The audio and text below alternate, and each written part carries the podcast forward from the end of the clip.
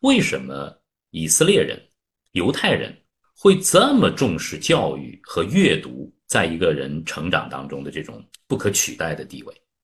因为首先，以色列是个宗教国家，它的这个文化、它的教育、它所有的生活的起源，源于它的这个以色列的这个一个宗教。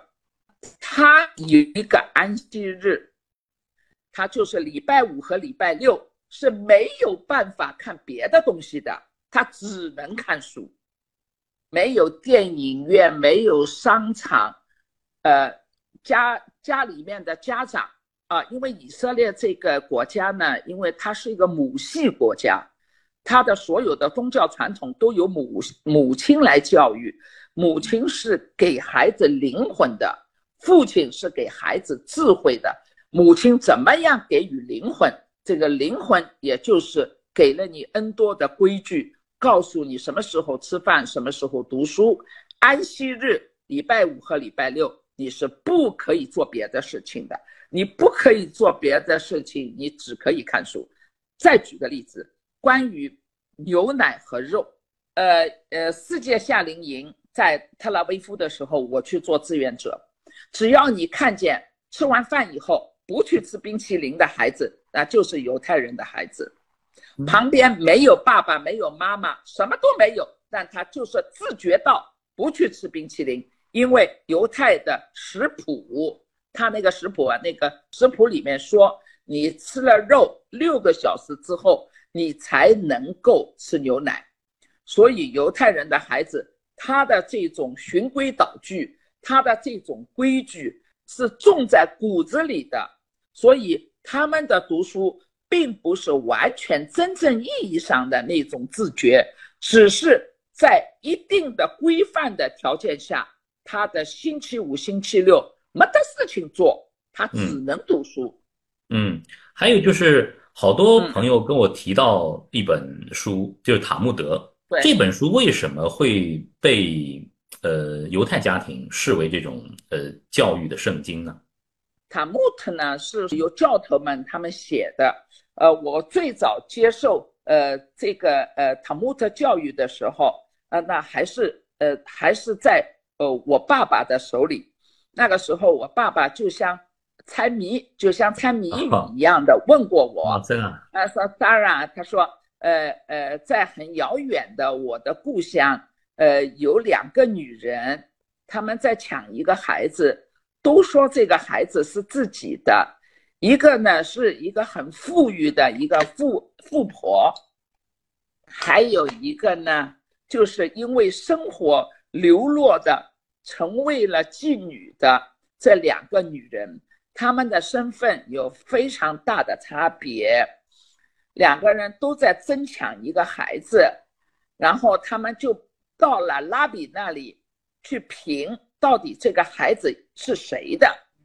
拉比就把这个孩子放在当中，让两个女人去抢这个孩子。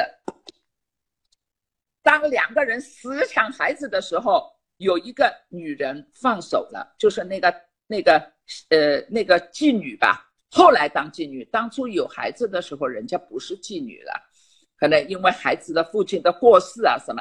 然后，呃，那个女妇女就把孩子放掉了。那个贵妇就觉得自己得到了孩子，但是在塔木特里面，他就是告诉你，那个愿意放手的人，才是真正的孩子的母亲。因为一是他怕拉疼了自己的孩子，那种内心深处的爱，才是真正的母爱。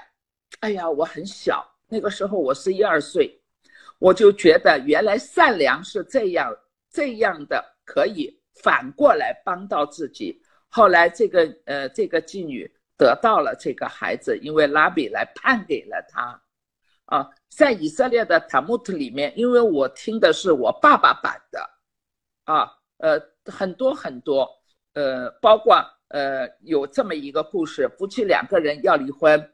然后跑到呃拉比那边说要离婚，阿慧拉比说，哎好，这样好不好？呃，我给你们这个呃呃，上帝不是造天用了五天嘛？七天有两天是安息日，了五天，你们再在五天上看看，你可不可以缺少他，可不可以没有他？然后五天的过程当中，拉比创造了很多很多的这个考验，最后他说五天以后，如果你要跟他离婚，我就让他死掉。好了，到了第五天，啊，那个女的就哭着跑去跟拉比讲：“拉比，我不离婚了，你可不可以不要让他死掉？”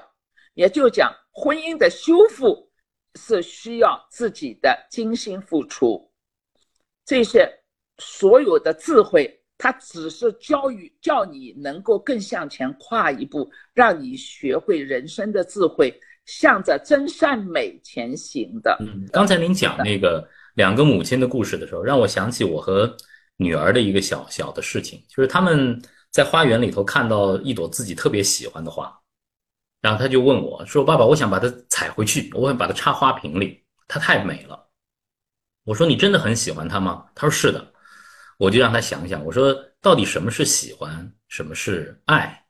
呃，如果喜欢，你就把它摘走；如果是爱，你就每天来浇浇水，看看它。